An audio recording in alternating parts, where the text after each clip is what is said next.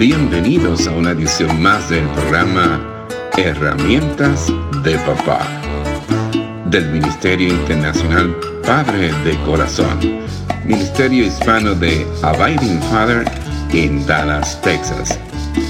Para información del Ministerio Padre de Corazón, se puede comunicar por mensaje de texto o de voz al número 214 533 7899 214-533-7899 por correo electrónico a rafi arroba padredecorazon.org Rafi con Y al final rafi arroba padredecorazon.org Visita nuestra página web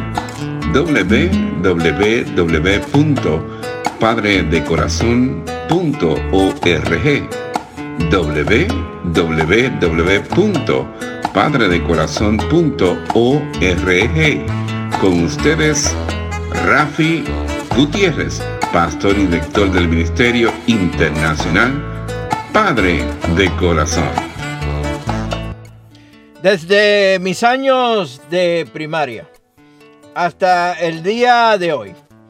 La historia y la literatura han sido mis dos materias favoritas. Siempre lo han sido. Me cautiva estudiar la historia y buscar cómo aplicarla a la vida actual.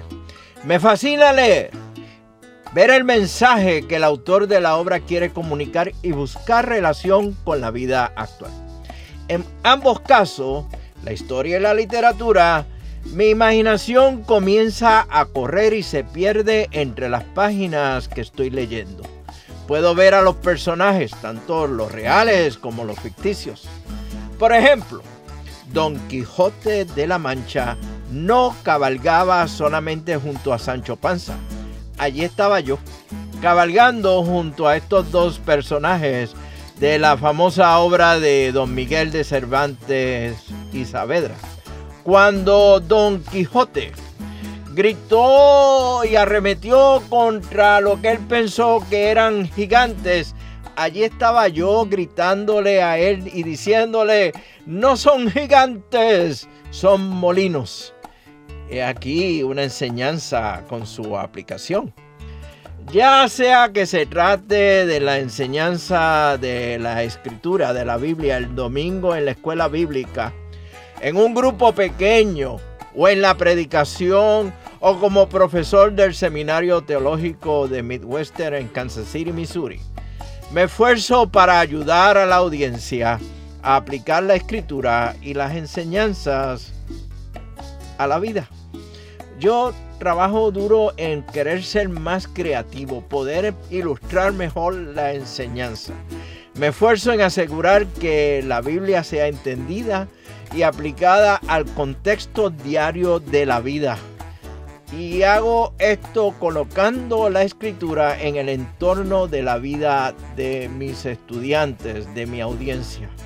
Aun cuando la enseñanza no sea estrictamente basada en la Biblia, siempre busco la forma en que sea entendida y aplicada en el contexto diario.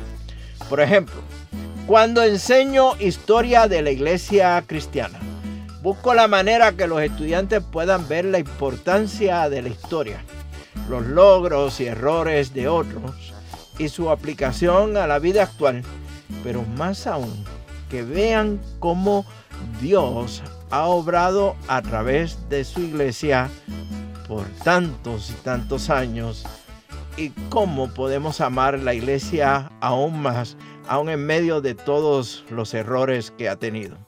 La gran ventaja de enseñar en el entorno y de la aplicación al diario vivir, que no solo se aprende mejor, más rápido y con más ganas, ya que podemos ver el valor de lo que estamos aprendiendo en nuestra vida, sino que también somos capaces de poner en la práctica inmediata lo que estamos aprendiendo. Esto nos lleva a tener una actitud de aprender para aplicar para poner en práctica. Mire, la sociedad en la que vivimos tiene una visión del aprendizaje que es muy diferente al de la Biblia. Nuestra sociedad secular ha adoptado una visión de aprendizaje que cree que la información es más relevante, más importante que el conocimiento y por lo tanto que la sabiduría. La información está al alcance de nuestros dedos en un dispositivo electrónico que se acomoda relativamente fácil en la palma de la mano. Se busca la información, se cita la información, pero no se valida la fuente de información, ni mucho menos su veracidad. ¿Para qué aprender? Si con solo hacer una búsqueda en el Internet tengo la información que necesito. La idea parece ser que tener acceso a la información tengo más conocimiento que la otra persona. Por lo tanto, aquel viejo refrán o adagio en el mundo de los negocios que decía, aquel que tiene el control de la información tiene el poder, ha pasado a aquel que tenga acceso a más información es quien gana. Tenemos mucha información a nuestro alcance. Las preguntas válidas son, ¿cuánto conocimiento tenemos? cuánta sabiduría es cultivada y transmitida a nuestros hijos. Para el cristiano la enseñanza no se trata de transmitir información, sino más bien enseñar la verdad que hay que vivir. No es información solo por el hecho de comunicar información o conocimiento por tener conocimiento, sino más bien enseñar con el propósito de aplicar la enseñanza. Mire, Jesús, nuestro Señor, no le dijo a los discípulos, id por el mundo y compartan la información de lo que yo he dicho. Pablo no le dijo a Timoteo, Timoteo, mira, escribe lo siguiente, lo que me has oído decir en presencia de muchos testigos, guárdalo para ti y no lo digas a nadie, a menos que puedas usarlo para presumir la cantidad de información que has adquirido. Pablo claramente dijo, lo que me has oído decir en presencia de muchos testigos, encomiéndalo a creyentes dignos de confianza que a su vez estén capacitados, y escucha lo que él dijo, para enseñar a otros. Estoy leyendo de segunda de Timoteo capítulo 2, versículo 2. Los cristianos no deben usar lo que aprenden para su propia gloria y beneficio personal, sino para la gloria de Dios y en beneficio de los demás. Mire, no se trata de retener la información para tener el poder. Se trata de enseñar la palabra de Dios para impartir sabiduría y formar el carácter de nuestros hijos.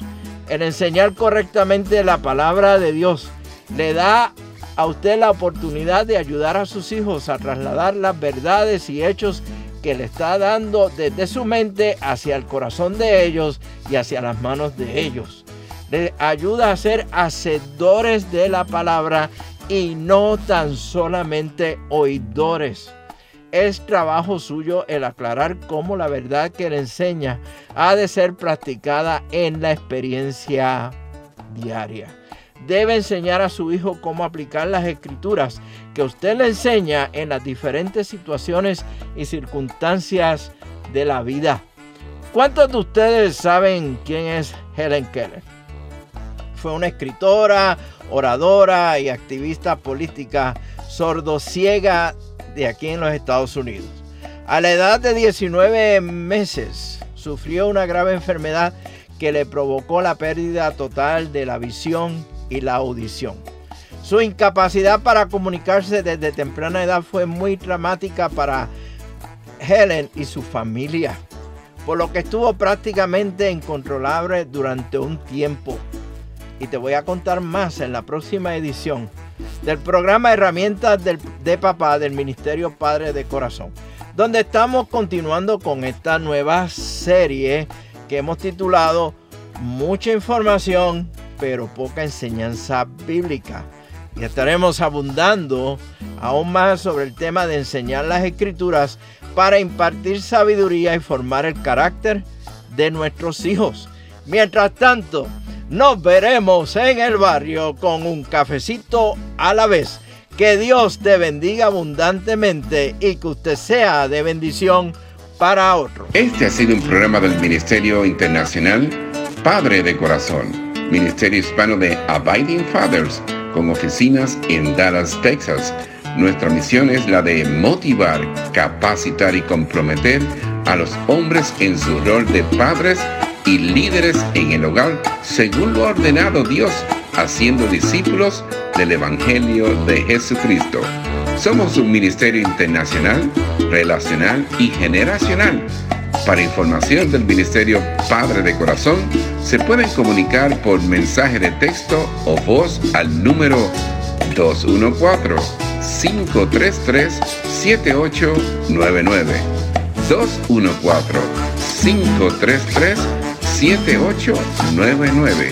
Por correo electrónico a rafi arroba padre de corazón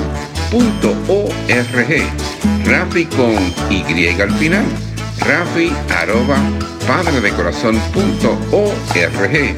Visita nuestra página web www.padredecorazon.org www.padredecorazon.org Les habló Rafi Gutiérrez pastor y director del Ministerio Padre de Corazón, y les agradezco grandemente que nos hayan acompañado en esta edición del programa Herramientas de Papá del Ministerio Internacional Padre de Corazón.